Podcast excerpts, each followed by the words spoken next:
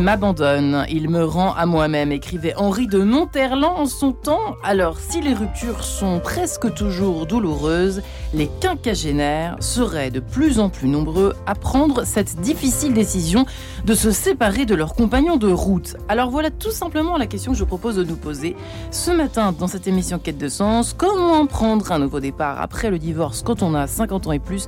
Eh bien c'est la question du jour dans cette émission. Et j'ai la joie de recevoir donc mes trois invités pour en parler, qui sont Natacha Dikowski. Euh, bonjour madame. Bonjour. Alors vous êtes directrice de communication et de l'image pour de grandes marques de luxe et de beauté. Pendant 20 ans, vous avez développé une sorte d'expertise bien-être et santé auprès des plus grands experts et chercheurs. Vous aidez du coup aujourd'hui les femmes, sais pas pourquoi je m'emballe vous aidez aujourd'hui les femmes à vivre le changement de façon positive et décomplexée. Euh, vous êtes également en compagnie nous sommes également en compagnie ce matin d'Anne Solas. Bonjour Anne. Bonjour. Alors, vous êtes rédactrice en chef de la revue Population depuis 2014, membre de l'unité de recherche de démographie économique.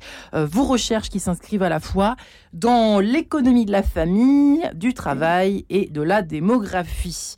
Euh, nous sommes également enfin en ligne avec Emmanuel Riblier. Bonjour Emmanuel. Bonjour. Vous êtes conseillère conjugale et familiale agréée par euh, l'État du cabinet Raphaël que nous connaissons bien à Radio Notre-Dame, du côté de Magnanville. Euh, merci d'avoir euh, quand même. Versailles, de Versailles. Ah, de Versailles, pardonnez-moi. il y en a partout du cabinet Raphaël, donc on ne sait plus. À Versailles, en région parisienne, donc. Alors, mesdames, effectivement, un sujet, je le disais avant de commencer l'émission dans ce studio, un sujet d'actualité. Emmanuel Riblier, recevez-vous tout simplement, je me permets de commencer par vous, de plus en plus de personnes euh, qui ont 50 ans et qui euh, malheureusement traversent cet épisode de la rupture conjugale. Alors de plus en plus, c'est pas absolument flagrant, mais en revanche, bien sûr, il nous arrive et il m'arrive d'accompagner euh, des couples qui prennent cette décision d'une rupture. Ça, c'est vrai, ça reste relativement stable en termes statistiques. En revanche, ce qui est, ce qui est notable, c'est que euh, la rupture après un certain nombre d'années s'inscrit donc dans une durée et ça donne une coloration tout à fait spécifique à ce travail de pendant et de après. Il ne s'agit pas de faire une hiérarchie et des comparaisons dans la souffrance, mais il est évident que vivre une rupture après des années, voire des décennies, plutôt des décennies d'ailleurs, de vie, de vie conjugale, euh, il y a une coloration très spécifique parce qu'il y a vraiment quelque chose de l'ordre d'un arrachement, d'un déchirement et d'une de quelque chose qui fait mal de façon euh, pas très particulière. Le, couple qui se défait euh, défait aussi une construction et conjugale et familiale. Et ça, on, sait bien euh, dans cette émission euh, euh, dans laquelle on a déjà évoqué cette douloureuse question de la rupture. Je vous invite à écouter les précédentes émissions sur toutes les questions liées à la séparation. mais là, aujourd'hui, la question, c'est comment prendre un nouveau départ. Alors, Natacha et Anne. Natacha Divokowski, pourquoi, pourquoi ce livre aujourd'hui? Euh, Je pense que dans votre introduction, on comprend bien que aujourd'hui, euh, alors les hommes ont plutôt bonne presse quand ils vieillissent, mais alors les femmes, c'est pas gagné, hein, déjà. c'est très difficile. En fait, c'est malheureusement plus difficile pour les femmes parce qu'il y a plus d'injonctions, notamment autour de notre physique. Donc c'est ce qui fait que quand un homme va avoir une cinquantaine d'années, un peu d'embonpoint et des cheveux gris, on va dire qu'il est bon vivant. Une femme qui aurait euh, la même chose, on va dire, elle va forcément être critiquée et regardée sous un angle de ah oui, elle doit être ménopausée.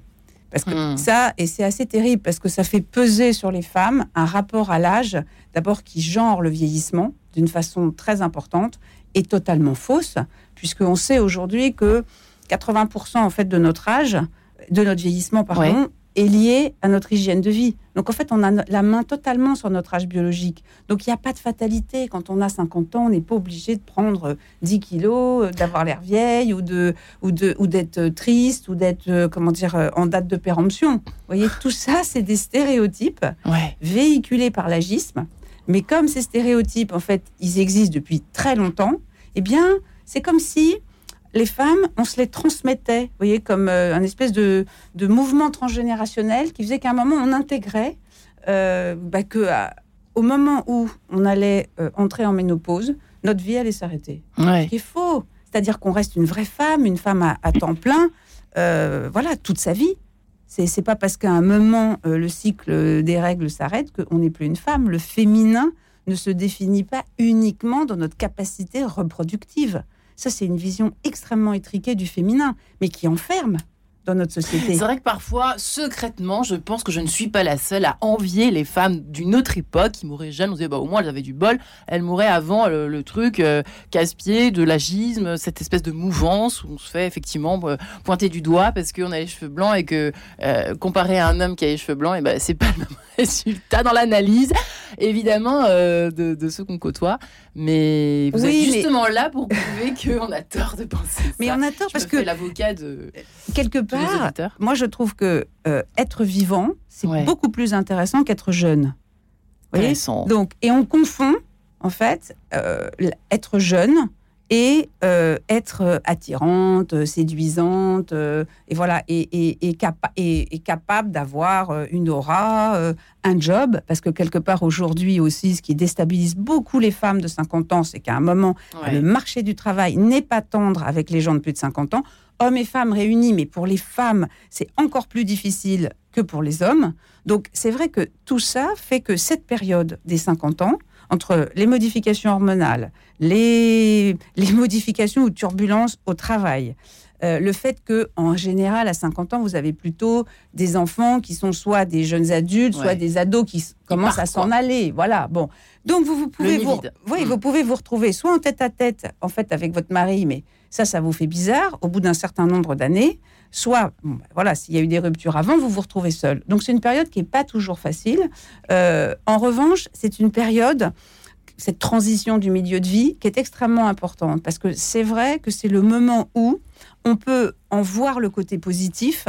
Et moi, c'est ce que je fais dans tous mes livres, c'est de dire vraiment, euh, l'âge, c'est euh, des opportunités, des portes qui s'ouvrent à partir du moment où on ne vit pas euh, dans le syndrome du rétroviseur. C'est-à-dire qu'on n'est pas toujours en train de se dire, ah ouais, mais j'ai été... Non, mais c'est pas grave. Le, en plus, l'humain est évolutif. On, nous ne sommes pas les mêmes personnes tout au long de notre vie. On évolue.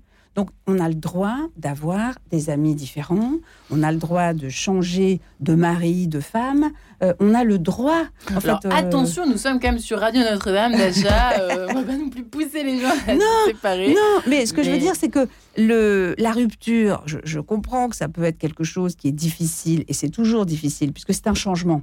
Donc, l'humain, par rapport au changement, de toute façon, il a besoin d'un temps d'adaptation. Ça, c'est normal. Nous tous, nous sommes tous faits pareil. En revanche, euh, pour autant douloureux que cela soit, parce qu'une rupture, elle peut être choisie, c'est vous qui pouvez décider de rompre, euh, elle peut être subie, voilà. Euh, mais quoi qu'il arrive, un changement peut être positif. C'est la façon dont vous l'interprétez qui va faire la différence. Anne Solaz, alors vous qui vous occupez beaucoup de, de démographie, de statistiques, vous constatez quand même cette espèce de tendance que l'on peut lire à droite à gauche dans certains magazines, dans certains papiers, mais c'est vrai qu'est-ce qu'on la chiffre vraiment ou pas à votre avis? Alors oui, effectivement, ce qu'on ce observe, c'est qu'il y a actuellement plus de divorces euh, après 50 ans. Ouais. En fait, hein, donc euh, il y a environ 40% des... Parlez bien dans votre micro. Euh, 40% des, des, divorces qui impliquent euh, un homme de, de, plus de 50 ans. Oh, un homme de plus de 50 ans. Voilà, donc c'est des chiffres importants. Alors une des raisons, c'est que c'est des générations qui sont nombreuses, c'est les, générations du baby boom. Donc euh, voilà, il y a plus de divorces parce qu'il y a plus de monde, mais pas seulement. Parce que ce qu'on observe aussi, c'est que le risque de divorcer, alors le risque de divorcer, il, décroît avec l'âge. Hein. Plus on avance en âge, moins on a de risque de divorcer. Mais ce qu'on a observé ces dernières années, c'est que les tendances sont différentes. C'est-à-dire que pour les jeunes, les, les, moins de 50 ans, finalement, le risque de divorcer aujourd'hui s'est stabilisé, il augmente plus. Tiens donc. Donc, tandis que pour les plus de 50 ans, il continue à augmenter. Donc, c'est ce qu'on observe et ce qui a été observé d'abord aux États-Unis, euh, dans ce qu'on a appelé les grey divorces, les divorces gris, voilà. voilà, pour faire référence aux cheveux grisonnants de ces nouveaux divorcés, et qui a ensuite été observé en Angleterre et maintenant aussi en France. Ouais. Et ça, c'est donc une tendance qui s'accroît depuis combien d'années? Euh, Alors, euh, On sait ou pas? Non, non, non ça, ouais, je ne saurais pas le. Enfin, de, c'est pas tout frais, tout frais non plus. Non, c'est pas tout frais. C'est deux décennies, je dirais, pour, ouais. voir cette augmentation. Euh, oui, c'est pour ça qu'Emmanuel Ribier, j'aurais, dû en fait commencer par poser la question à Anne-Sola, ce côté chiffre, hein, parce qu'on a des données maintenant un petit peu plus précises sur euh, notre sujet du jour.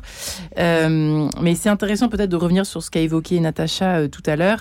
C'est pas un hasard non plus si effectivement il y a des, bon, il y a plus de monde. Il y a comme disait Anne Solaz qui, qui, qui, a, qui a plus de 50 ans euh, en ce moment. Mais Emmanuel Riblier, quelles sont, c'est vrai, les, les, causes que vous percevez, les grandes causes que vous percevez, vous, dans votre cabinet Raphaël, euh, de ces ruptures, au fond? Est-ce qu'il y a des, des, récurrences de ce côté-là? C'est intéressant. Oui, oui, oui il y a des récurrences, euh, des récurrences qui sont liées au fait que la, la, demande d'un divorce ou l'advenue la, d'un divorce, elle éclate, on va dire, à la surface de l'eau, soit de façon très surprenante, c'est-à-dire que l'autre n'a rien vu venir, qui vraiment arrive, soit elle est un petit peu la somme de, euh, de beaucoup de rancœur, de beaucoup de ressentiments, de beaucoup de chagrin et de beaucoup de blessures, euh, en face desquelles des signaux ont pu être envoyés et pas reçus.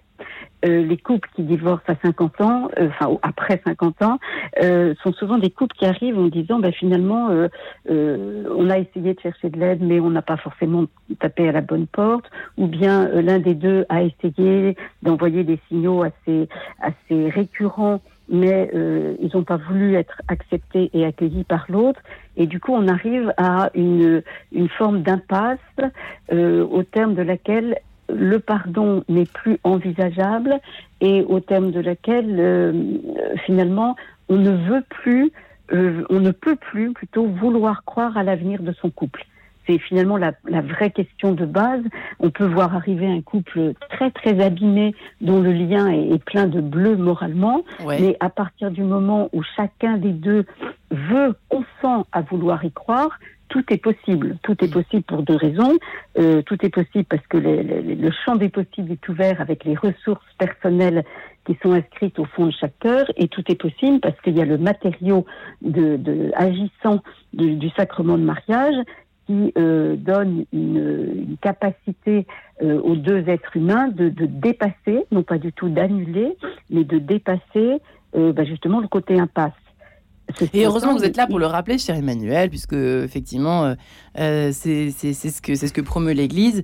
Euh, c'est vrai que c'est intéressant d'en parler. Voit, non seulement c'est ce que promeut l'Église, mais très honnêtement, c'est ce qu'on voit très régulièrement. Et c'est important de dire qu'au cabinet Raphaël, bien sûr, il nous arrive régulièrement d'accompagner des couples dans la séparation et dans le divorce, parce qu'on n'est pas dans quelque chose de potion magique, mais on est le critère même, c'est est-ce qu'il y a la volonté de vouloir y croire. Mm. Et c'est ce qui rend la réalité à la fois magnifique et pleine d'espérance, parce que de fait, dans le, je veux dire, la Trinité euh, agissant au cœur du sacrement de mariage, n'oublions pas que ce sacrement, les deux époux se le sont, se le sont échangés, donc c'est quand même assez spécifique. Et en même temps, ce qui est tout à fait vrai, c'est qu'on ne peut pas vouloir pour l'autre. Ouais, c'est ça. Et, ça, euh, on en fait la triste expérience régulièrement. C'est-à-dire que c'est pas parce que l'un des deux est encore très très amoureux et dans un élan magnifique, prêt à dépasser, prêt à travailler, prêt à se remonter les manches, pour autant, on ne peut pas vouloir pour l'autre. Et quand on dit qu'on est deux pour tout dans un couple, c'est tout à fait vrai. C'est-à-dire qu'on est deux pour s'aimer, on est deux pour se séduire, on est deux pour euh, pour construire, mais on est aussi deux pour se faire mal et pour se déchirer. Ouais, alors effectivement, euh, c'est tout à fait. Merci beaucoup d'avoir euh, précisé tout ça, Emmanuel Riblier. maintenant, c'est vrai qu'on va essayer de se consacrer ce matin aux aux personnes qui ont vraiment, ça y est, le divorce est prononcé, la rupture est décidée. Euh, voilà, il y en a euh, aussi bien, vous le savez comme moi, euh, dans l'Église comme dans le reste de la société. Il y a, voilà, c'est un, vrai sujet de société, d'actualité.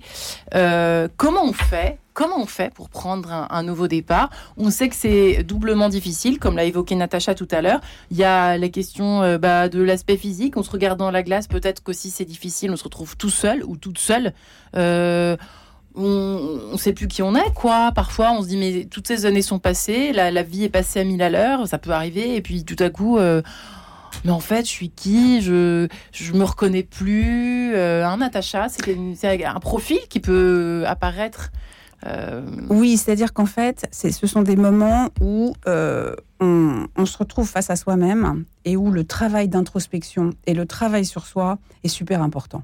C'est-à-dire qu'on ne peut pas, comment dire, mettre tout sous le tapis en disant bon bah écoute c'est pas grave c'est fini et ben la, la, la, vie s'ouvre devant moi et je vais faire plein de trucs. Ça va être la conclusion. C'est ce qui va se passer ensuite les étapes, voilà. Il faut se donner le temps d'abord du deuil c'est-à-dire on fait le deuil de la relation qu'on a eue avec le bon et le moins bon et surtout moi ce que je vois c'est que toutes les femmes qui s'en sortent le mieux c'est celles qui évitent le statut de victime la pire des choses, c'est de se victimiser. C'est-à-dire que si on se victimise, euh, un couple, c'est ce que vous, vous dites euh, voilà, depuis tout à l'heure, c'est un travail en commun. On est d'accord. Euh, il n'y a pas celui qui est tout bien et celui qui est tout mal. C'est rare quand même. Bon, à moins d'être dans des couples très dysfonctionnels. voilà, bon, ça, ça existe aussi, hein, je, je, ne le nie pas. Mais dans la vaste majorité des gens qui se retrouvent à divorcer, eh bien, c'est une relation qui s'est construite au fil du temps, qui s'est déconstruite voilà. Euh, le fait de s'enfermer dans la victimisation, ça fait que vous êtes dans la revanche, euh, vous voulez vous venger, et ça, ça empêche. En fait, ce sont que des énergies négatives. Hmm. selon la bonne loi de l'attraction, on attire ce qu'on émet. Donc, si on émet du négatif, on va attirer que du négatif. Et ça, ça marche tout le temps. Alors que si vous vous reprogrammez dans l'autre sens, en ayant, en vous autorisant la phase de deuil. La phase de deuil, c'est la phase où vous allez pouvoir dire votre colère, votre peine, votre tristesse, euh, vos ressentiments. Vous pouvez le faire, il n'y a pas de problème. C'est bien de se faire accompagner pour le faire. Parce que en thérapie, c'est là où vous allez justement processer toutes ces émotions négatives. bonne copine, bon copain Non. Ça suffit pas Non, parce qu'en fait, c'est pas leur métier. C'est un métier que d'aider les gens en fait, à gérer leurs émotions qu'elles soient négatives ou positives, mais surtout négatives. Il faut apprendre à les travailler pour pouvoir justement les expurger. Et ensuite, vous allez pouvoir reconstruire quelque chose. Mais si vous vous autorisez pas à cette phase-là de travail sur vous, c'est pas très agréable, hein, parce qu'on va dans les tréfonds de soi. Donc, on découvre aussi des facettes de soi qu'on n'a pas forcément envie de voir. C'est pas grave, parce que toutes, elles sont importantes, ces facettes. Mm. Elles correspondent à des moments ou, de vie, ou elles correspondent à des, euh, comment dire, à des parties de nous-mêmes mais toutes sont bien, il faut les intégrer, parce que les rejeter, ça vous aide pas ensuite à vous projeter et à construire la suite, parce que la vie, c'est un, processus, comment dire, évolutif. Donc on peut reconstruire derrière, il n'y a pas de problème. Si on a fait cette phase, le deuil d'abord, et ensuite on va travailler sur soi et on va reconstruire sur des bases solides en se disant finalement, c'est l'opportunité d'aller à la rencontre de la personne que j'ai envie d'être là maintenant à 50, 52, 55, peu importe. Et c'est pas la même personne que quand vous aviez 25 ans. C'est normal et c'est pas grave. Voilà, c'est juste un phénomène naturel. Vous voir, Natacha, quand j'aurai 50 ans, dans 10 ans, je viens vous voir. si j'ai des problèmes, peut-être que j'en aurais pas. Emmanuel, vous avez quelque chose à ajouter? Oui, oui, je voudrais rebondir sur ce que dit Natacha. Je rejoins tout à fait sur le côté opportunité. Dans la langue chinoise, c'est le même idéogramme qui veut dire crise et opportunité. exact. Et ça, c'est hyper intéressant. C'est-à-dire que comment euh, je vais faire pour euh, avancer vers la femme vivante que je veux être? Vers l'homme vivant que je veux être. Et je pense que la grande question, c'est effectivement de ne pas, de ne pas euh, euh, réduire, parce que ça serait du déni, euh, la phase de deuil, la phase de colère et autres, mais ensuite d'aller puiser en soi et autour de soi les, les ressources qui vont me permettre d'avancer vers ce qui, vers ce qui est de, de qui reste de vivant, qui suppose, outre le temps des émotions, de pouvoir faire le point de mes besoins, parce que la situation nouvelle besoins nouveaux et donc euh, ces besoins, euh, c'est bon de pouvoir en faire un, état des lieux et de s'autoriser des besoins nouveaux. Je pense que l'autorisation elle est mmh. importante, de s'autoriser euh, des, effectivement des amis nouveaux, tout ça, ça c'est super important. Et puis de travailler où j'en suis par rapport à mon estime de moi, parce qu'un divorce qui est forcément lié à une expérience de vie hyper douloureuse ça va venir atteindre le, le réservoir d'estime de soi, qui est quand même quelque chose, une réalité avec un niveau très variable selon notre histoire de vie. Et pouvoir euh, retravailler, revoir, repenser euh, de quoi j'ai besoin dans le regard que je porte sur moi et dans l'estime victime que j'ai qui a forcément été abîmée, même si, encore une fois, on n'est évidemment pas dans la posture victimaire, parce que si on est en victime, on fait de l'autre un bourreau. Donc on est effectivement dans quelque chose qui continue un phénomène destructeur. Mais la femme ou l'homme que je suis aujourd'hui, il y a forcément un lieu symbolique de moi qui a été abîmé un peu, beaucoup, beaucoup, beaucoup, ça dépend vraiment de nos histoires de vie. Et donc aller chercher des lieux et des personnes ressources, effectivement professionnelles, les, les, bons amis, c'est super, mais ça vient après, non pas en intensité ou en, en préférence, mais c'est pas la même nature d'aide, pour savoir comment je vais pouvoir me dire que euh, mon identité, elle est abîmée, mais elle n'est pas altérée. Hum. que le couple que j'avais vécu, euh, effectivement, il y a un échec, et on est devant un échec, et je pense que c'est important de ne pas être dans l'illusion ou dans le déni, mais ma vie et mon identité de femme et de créature ne se résument pas que à cet échec. Ouais. Eh bien, euh, comment prendre un nouveau départ après le divorce euh, à 50 ans? Je vous propose de revenir ici pendant quelques secondes, j'allais dire quelques minutes, juste après cette page en couleur. Nous sommes en retard. À tout de suite.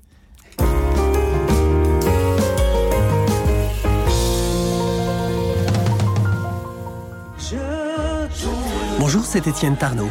Je vous invite à un conte musical biblique sur Jonas, le jeudi 23 mars 2023 à 20h, à la chapelle du Bon Conseil, 6 rue Albert de Lapparent, 75 07 Paris, métro Ségur. Information au 06 01 46 74 95 06 01 46 74 95.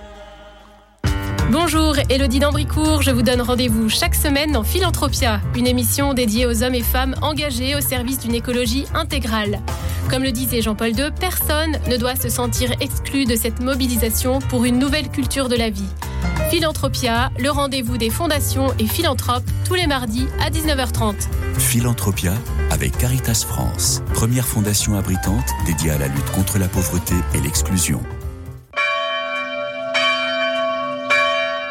Église à rénover et locaux paroissiaux vétustes, nombreux sont celles et ceux qui se recueillent dans des conditions difficiles. Par votre offrande de carême, aidez les chantiers du cardinal à préserver les églises et maintenir les liens qui unissent les chrétiens. Pour que tous se rassemblent dans la joie de Pâques, envoyez votre don à Chantier du Cardinal, 10 rue du Cloître Notre-Dame, 75004 Paris. Ou faites un don sur chantierducardinal.fr. Chantierducardinal.fr.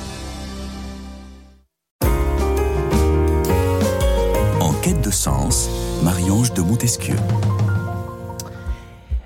Euh, je suis de retour. Nous sommes de retour. Merci Guillaume Nougaret d'avoir appuyé sur le bon bouton. Sinon, je me sentais un peu seule. Euh, merci à vous trois, euh, Natacha Dikowski, Anne Solaz et Emmanuel Révillé, d'être présentes ce matin en cette journée un peu compliquée, transportalement, pardon, si je puis me permettre. Comment prendre un nouveau départ après le divorce à 50 ans Nous en parlons donc avec mes trois invités. Anne Solaz, on a évoqué à l'instant, effectivement, c'est difficile question de retour de l'estime de soi, de travail de deuil à faire, de faire les choses un petit peu dans l'ordre, de respecter les, étapes, qu'on soit un homme ou une femme, il y a différentes problématiques. Euh, vous, ce qui est intéressant avec vous, c'est que vous avez des chiffres, vous êtes madame statistique du jour, si je puis dire, et on sait des choses, effectivement, sans doute un peu, mais précisément sur euh, eh bien, les les aspects financiers de la chose. Quand on divorce, on, on sait des choses sur la différence entre le, les, portefeuilles des hommes et des femmes et puis euh, tout ce qui va avec, c'est-à-dire le travail. Euh, qu'est-ce qu'on a comme données chiffrées autour de cela? Oui, alors il y, a, beaucoup de, travaux sur les conséquences économiques. Conséquences économiques. Des, divorces et des séparations. Elles sont bien plus pénalisantes financièrement pour les, les femmes que les hommes. Hein. En moyenne, les femmes connaissent une perte de, niveau de vie bien plus forte que celle des hommes. Et euh, donc, c'est 25% de perte de niveau de vie pour les, femmes mariées et, moins de 10% pour les, pour les hommes mariés. Euh, alors, c'est lié à leur moindre revenu, hein, comme, et au fait aussi qu'elles aient la garde des enfants. Donc, parfois plus de, plus de, charges après le divorce. Enfin, c'est un peu moins vrai quand elles ont plus de 50 ans, parce qu'une partie des enfants sont partis. Mais euh, et c'est aussi lié au choix, au choix professionnel qu'elles font. Hein. C'est vrai que quand on décide de travailler à temps partiel ou d'arrêter de travailler pour élever les enfants, ben, au moment du divorce, ça, ça, fait mal. Parce que même s'il y a des mécanismes de compensation comme la prestation compensatoire, euh, euh, voilà, on est, il est très difficile de retrouver un travail, par exemple, quand on a plus de 50 ans euh, et quand on a arrêté de travailler la, majorité du temps. Et donc, ce qu'on voit, c'est que euh, ces, ces, pertes de niveau de vie, elles sont d'autant plus fortes que euh, les, les, écarts de revenus entre hommes et femmes sont, sont importants. Alors, peut-être que c'était un héritage aussi d'une alors d'une autre époque, j'en sais rien, si on peut dire ça, mais euh, Natacha, ce que vous allez me dire, mais c'est vrai qu'aujourd'hui, malgré quelques, quelques femmes qui décident vraiment de, de rester à la maison, d'élever les enfants, etc., euh, il me semble que quand même l'accès au, l'accès au travail euh, est différent de l'accès au travail de, de la génération, des générations d'avant, qui euh, divorcent aujourd'hui à 50 ans. Vous voyez ce que je veux dire, Je vois très bien. Moi, je, je pense que le, l'indépendance financière des femmes est capitale, parce que c'est la clé de la liberté en effet, et que de plus en plus de femmes travaillent, ça c'est clair, vous avez tout à fait raison. et, j'allais dire fort heureusement, parce qu'en fait, qu'est-ce qui se passe quand on on n'a pas d'autonomie financière? Ça veut dire qu'en fait, on a perdu sa liberté. On a délégué à quelqu'un, en fait, le, toutes ses ressources économiques.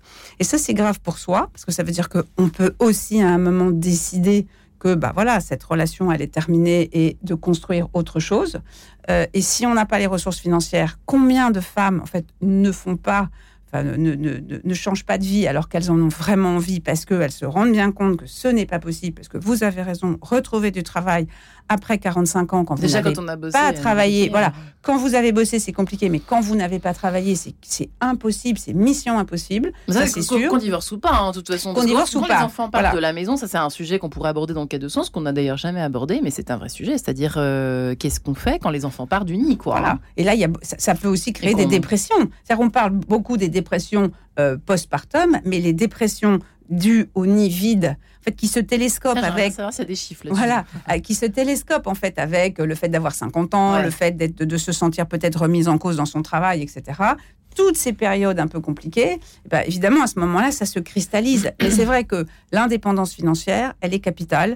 Et, euh, et, surtout, ce qu'on n'apprend pas aux femmes, et qu'elles soient jeunes ou moins jeunes, peu importe, on ne nous apprend pas à gérer notre capital. C'est-à-dire qu'en fait, mais c'est vrai, c'est-à-dire qu'en fait, on est focalisé sur le salaire. Euh, et, si on n'a pas un capital, mais comment voulez-vous pouvoir ensuite imaginer euh, reconstruire une nouvelle vie? Alors que, je ne sais pas pourquoi, mais en tout cas, les hommes sont beaucoup plus euh, conscients de ça et vont pouvoir, en effet, placer de l'argent, acheter des petits appartements pour ensuite avoir des loyers. Enfin, je vous dis n'importe quoi, mais mmh. quelque part, on devrait tout avoir des cours mais dès qu'on est à l'école, j'ai une amie moi, qui est franco-canadienne qui me disait, elle, elle, était élevée au Canada euh, anglo-saxon, et elle me dit, ben, quand on était à l'école, on avait, garçons et filles, des cours de budget. Hmm. Comment faire un budget? Et ben, ça, ça, et eh bah oui, et eh ben c'est essentiel. Moralité, elle aujourd'hui, elle a, moi j'ai 59 ans, elle doit en avoir 55. Eh bien, elle a un, patrimoine, euh, elle a ce qui lui permet d'organiser sa reconversion professionnelle. Vous voyez, parce que eh, parce que c'est géré. Et le, truc aujourd'hui, c'est qu'on n'apprend pas ça mmh. aux femmes. Pas du tout. C'est euh, non, non, mais tout va bien, euh, le, le, mari va gérer. Mais il y a un moment, non. Ça, c'est totalement archaïque. Qu'est-ce que ça résonne comment en vous, Emmanuel Riblier, ce, ces, choses qu'évoquent euh, autour de, c'est vrai, de, de, de, l'aspect de l'autonomie? C'est une forme d'autonomie, d'autonomie dans, tous les domaines, en fait. Hein. Oui, tout à fait. Alors, je pense qu'il y, a, je suis tout à fait partagée. C'est-à-dire que, bien sûr qu'une indépendance financière et le fait que de plus en plus de femmes travaillent, je trouve ça positivement génial et, et c'est un fait de société et par ailleurs c'est vraiment super dans une optique d'épanouissement, d'épanouissement de ses talents, de, voilà de notre place dans le monde et dans la société. Là-dessus, j'ai vraiment aucun souci. Euh, le fait que ça puisse permettre d'envisager qui a pu être pendant longtemps de l'ordre de l'impensable, c'est-à-dire est-ce que je peux euh, demander de mettre fin à une situation qui est devenue délétère ou toxique pour moi? Il y a eu un certain nombre de générations pour lesquelles la situation ne se posait même pas. Je vous dis, c'était de l'ordre de l'impensable. Ouais, et en ça, je trouve qu'il y a quelque chose qui est vraiment bon. On est, même si c'est euh, une vraie galère, et ça je le vois dans les dans les couples, dans les personnes qui peuvent qu'on peut accompagner, où de fait fondamentalement il y a quelque chose de difficile dans la vie quotidienne, dans le dans l'équilibre financier financier, dans le, train de vie et le niveau de vie qui va prendre sérieusement des, des, coups dans l'aile, on est d'accord. Et en même temps, là, là, là où je réagis, c'est quand je vous entendais, Natacha, dire que en fait, si on n'a pas d'autonomie financière, on perd sa liberté. Ou là, je suis pas d'accord dans une optique de couple, euh, dans la mesure où il y a aussi dans l'œuvre commune que représente un couple un aspect qui est non pas je perds ma liberté, mais je choisis que notre budget qui va être composé de nos deux salaires, de nos deux choix, de nos deux placements, de nos deux investissements, tout ça c'est aussi une œuvre commune. Et donc, euh, ça dépend comment on voit le mot liberté, mais c'est sûr que dans une vision de couple, euh, pouvoir travailler euh, à cette œuvre commune, c'est pas synonyme de perte de liberté. N'empêche que c'est un vrai sujet. Hein. Bah, en fait, je pense que euh, tous les couples aujourd'hui, enfin moi la première, hein, euh, je trouve qu'on a, on a plus envie que nos pères, que nos anciens, euh, de, d'être sûr que notre liberté, surtout financière, va être préservée quoi qu'il arrive en fait. J'ai l'impression que c'est quand même un peu un sujet de société, si je peux me permettre, Emmanuel Riblier. Oui, ah non, mais c'est un sujet de société ah oui, complètement. Hmm. Mais et ça, je ne dis pas le contraire, mais c'est justement comment est-ce qu'on en fait un sujet qui vient nourrir le lien et non pas quelque chose qui nous met en périphérie de notre lien? Vous voyez Ça se discute, mais, mais oui. Mais moi, je, je, ce que je comprends pas, c'est pour, comme pourquoi le fait de vouloir son indépendance et donc de préserver sa liberté d'action, parce que si on n'a pas d'argent et pas de ressources financières, voilà, on n'a aucune liberté d'action. Euh, je vois pas en quoi ça mettrait en périphérie le couple. Moi, je pense qu'un couple équilibré, c'est un couple où chacun est libre. C'est-à-dire que euh, il y, a, euh, y a moi, il y a l'autre et il y a le couple qui se travaille. On est bien d'accord. Mm. Mais la dépendance qui fait qu'aujourd'hui, il y a énormément de femmes qui ne peuvent pas quitter un couple. Vous envoyez Natacha Oui, j'en vois parce que quelque part, j'en vois des femmes qui disent mais moi je rêve de changer de vie, mais je ne peux pas le faire je ne peux pas le faire parce que aujourd'hui, bah, je, je, suis dépendante financièrement. Et moi, ça, ça m'attriste énormément. Hmm. Parce que, ne serait-ce que euh, faire une formation, je vous donne un exemple, une femme qui me dit, moi, j'adorais être naturopathe, j'ai envie de faire une formation, etc. Et son mari dit, ben non, il n'y a pas besoin que tu sois naturopathe. Le problème, c'est qu'elle n'a pas d'argent. Et donc, son mari ne l'autorise pas à utiliser, euh, le, enfin, lui donne de l'argent, donc il n'y a même pas de conjoint. Et son mari donc ne l'autorise pas à faire cette formation. Donc cette femme est en souffrance. Anne c'est pas c'est intéressant ce que vous évoquez, Natacha. Je trouve ça très intéressant, euh, même que vous ne soyez pas d'accord, parce que chacun a le droit d'avoir son avis sur la, question. euh, Anne Solaz, est-ce qu'on a des, là pour le coup euh, beaucoup de cas de femmes, justement, on sait ou pas, ça, qui sont dépendantes financièrement de leur mari à 50 ans Alors, je sais pas, divorcé ou pas, hein, c'est un sujet, ça. Non, on n'aurait pas de, chiffres comme ça, mais en tout cas, ce qu'on voit, c'est que c'est de moins en moins le cas, en fait. Oui, c'est sûr. L'activité féminine a mm. beaucoup augmenté le risque de divorce, il est quand même euh, présent beaucoup plus dans la société. Donc, euh, je pense que implicitement, voilà, les, femmes n'ont pas envie euh, d'abandonner cette autonomie-là. C'est vrai que même si elles, si elles n'ont pas connu le de divorce elles-mêmes, elles appartiennent à des générations où les ruptures étaient plus, plus fréquentes. Euh, donc, euh, elles font partie du paysage. Et donc, c'est vrai qu'il y a, l'idée que euh, c'est bien d'avoir chacun son autonomie. Ce qu'on voit aussi, c'est que les, gens, par exemple, font plus de, contrats de mariage. pour, parce que dans l'éventualité d'une séparation aussi, pour se protéger dès le début. Donc voilà, on, voit tous ces effets-là. Le divorce, il est plus présent, donc mm. voilà, les, gens... mais pour les plus de 50 ans, on a encore des femmes qui quand même ont arrêté de travailler, ou ont des revenus bien moindres que, que les Ça, c'est quand même une donnée. Écoutez, je vous propose, allez, Guillaume euh, Nougaret, il me donne euh, l'autorisation, eh bien c'est parfait, de nous séparer musicalement quelques instants, si vous le permettez, avec Michel Petrucciani. Euh, Pessame Mocho, bah pourquoi pas ce matin à 9h38 Allons-y, Mucho. Radio Notre-Dame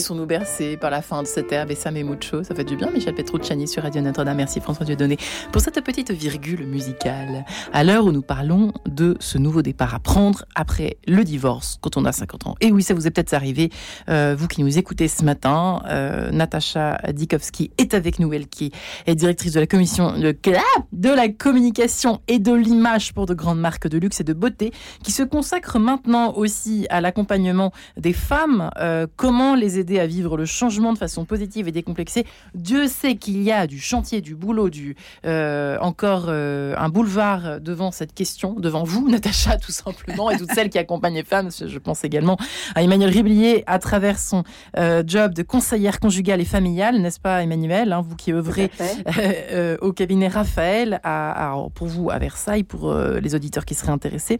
Et enfin, Anne Solas, qui est notre Madame Chiffre du jour, rédactrice en chef de la revue Population a besoin ce matin, la preuve, depuis 2014, et qui est membre de l'unité de recherche de démographie économique, euh, vous qui travaillez sur l'économie de la famille, du travail et de la démographie. Euh, Emmanuel Ribillet, c'est vrai que revenons à notre, à notre sujet. Euh, voilà, une fois que la rupture a été, le divorce a été prononcé, la rupture est faite et conclue, comment prendre ce nouveau départ double, c'est-à-dire à la fois on a 50 ans, c'est pas évident de se regarder dans la On en a parlé. On, attend encore quelques conseils de Natacha par-ci par-là qu'elle euh, évoque dans son livre J'ai l'âge que je veux, si protocole, je l'ai même pas précisé. Mauvais élève que je suis pour reprogrammer votre corps et votre mental à n'importe quel moment de la vie, euh, bel et bien dans son âge, aux éditions Le Duc. Euh, en fait, comment on peut, dans un premier temps, on imagine qu'il y a des étapes pour retrouver l'amour. Euh, euh, je, je, sais que c'est pas forcément très catholique, c'est partagé, c'est une question compliquée, mais je sais aussi que nous avons des auditeurs. La preuve, c'est qu'on m'a demandé de monter cette émission, je l'ai faite. Maintenant, euh, voilà, je sais qu'il y a aussi des auditeurs. C'est une question délicate, encore une fois, canoniquement parlant. Donc, je prends moi-même un recul en, en proposant cette émission et en donnant à mes invités le choix de répondre librement. Voilà qui est dit. Euh, Emmanuel Riblier, comment est-ce que vous faites, vous, pour conseiller ces personnes qui ont envie de retrouver euh, l'amour après 50 ans? On sait que c'est pas facile sur différentes questions, surtout quand on est chrétien.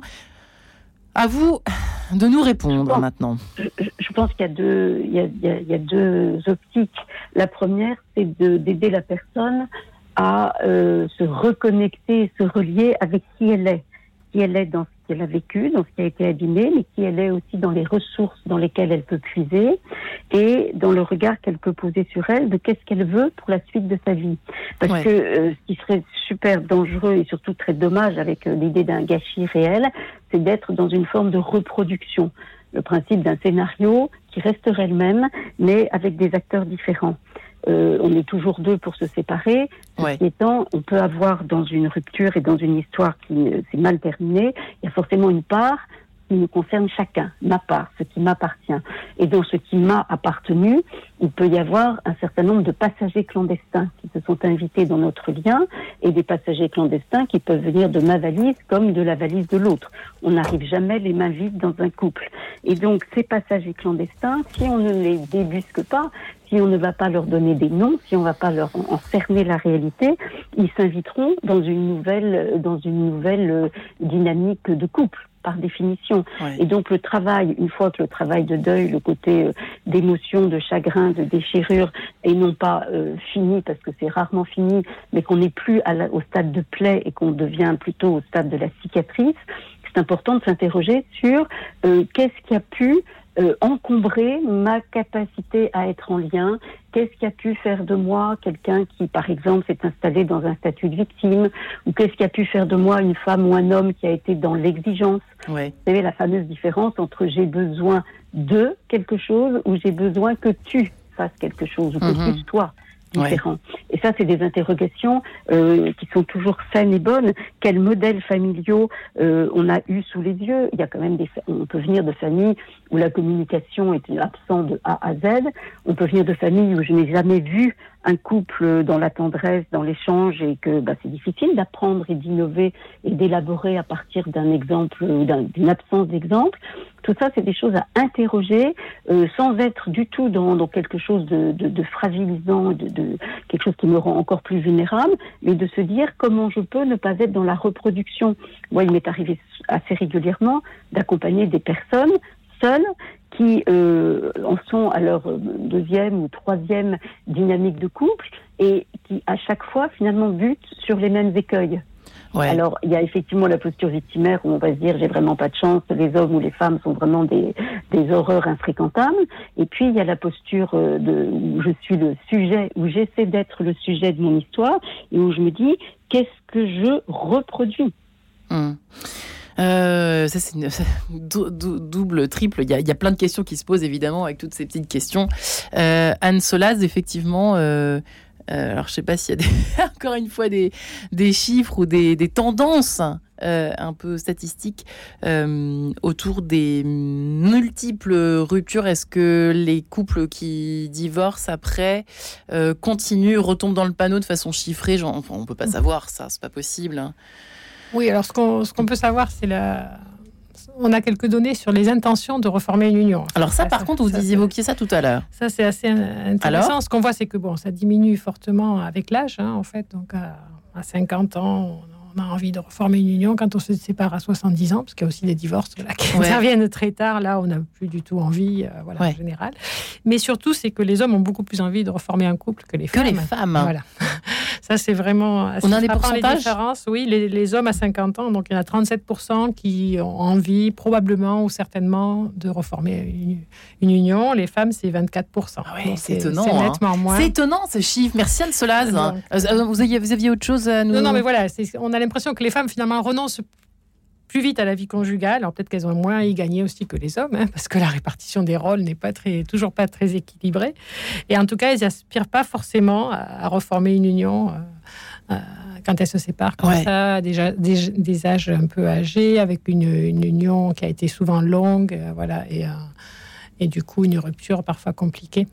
Je sais pas si ça me surprend, mais je trouve que les chiffres sont quand même plus importants que je mais, pensais. mais non, mais regardez, quelque part, euh, un homme ou une femme de 50 ans qui, euh, qui divorce, euh, pour qui c'est plus facile de retrouver un compagnon ou une compagne?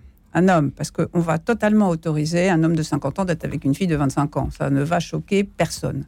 L'inverse va être montré du doigt. Hein, il n'y a qu'à voir comment on a fustigé Brigitte Macron, uniquement pour la différence d'âge.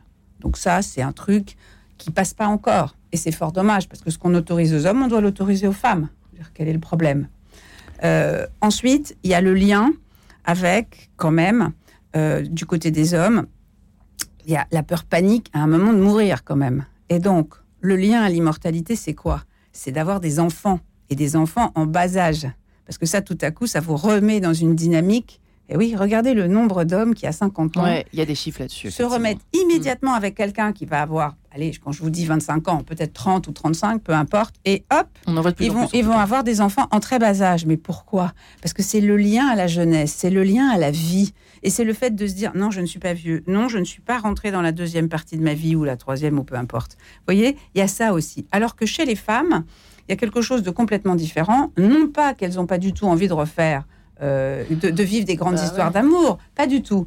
Moi, j'avais les. contraire d'ailleurs. Mais oui, parce qu'il y, a des, il y avait des études qui ont été faites par. Euh, alors, disons demain, le site de rencontre qui est spécialisé sur les, les femmes et les hommes de plus de 50 ans. Ils ont fait des études hyper intéressantes qui montrent qu'en fait, à 50 ans, en fait, les femmes ont envie de plein de choses. Elles ont envie de, de, de parfois de changer de métier, de créer une nouvelle activité. Beaucoup sont dans la création, en fait. C'est ça qui est assez intéressant. Mm. Le partage.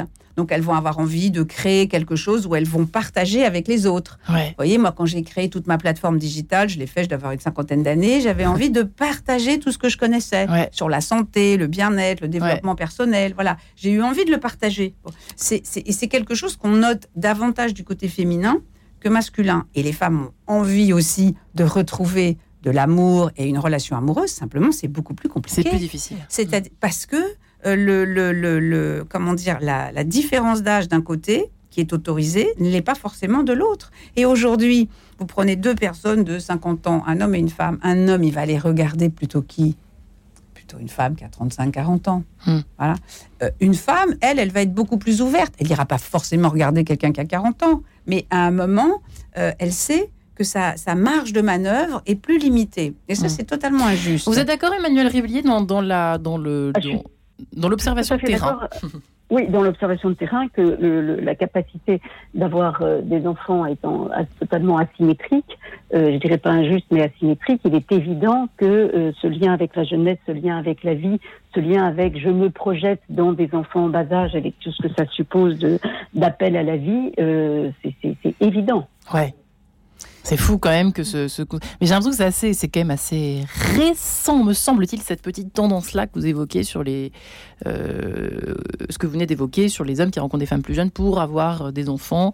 Et c'est intéressant. C'est rester dans la vie en fait. Rester dans la vie. Voilà, c'est parce que le, la, comment dire, le, comme on confond être jeune et être vivant on le confond tout le temps. Oui, voilà, et sur tous les, aspects. Mais moi, je pense que ce qui est important les femmes, c'est un moment, il faut se euh, euh, reconnecter.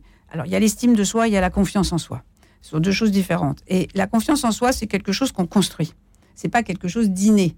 L'estime de soi, c'est un, c'est une sensation, c'est un ressenti. C'est comment je me perçois, ma valeur, ma place, etc.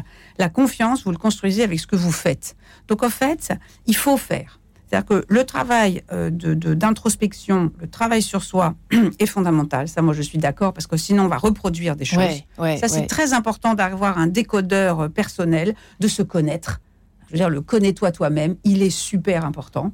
Voilà, ça, c'est la première chose. Deuxièmement, il faut se réconcilier avec soi il faut se réconcilier notamment avec son corps, parce que les femmes, à, cet âge-là, ont un problème avec souvent leur apparence physique, c'est-à-dire qu'on est championne du monde, déjà pour, quel que soit notre âge, nous découper en morceaux. Hein, on va se dire, ah, j'aime pas mon nez, j'aime pas mes oreilles, j'aime pas ça. Mais personne nous regarde comme ça. Je veux dire, personne se dit, ah bah oui, tiens, il faut que tout soit parfait. Et le plus on avance en âge, le plus il faut se décoller de l'image idéale de soi. On a toute une image idéale de soi toutes. Bon.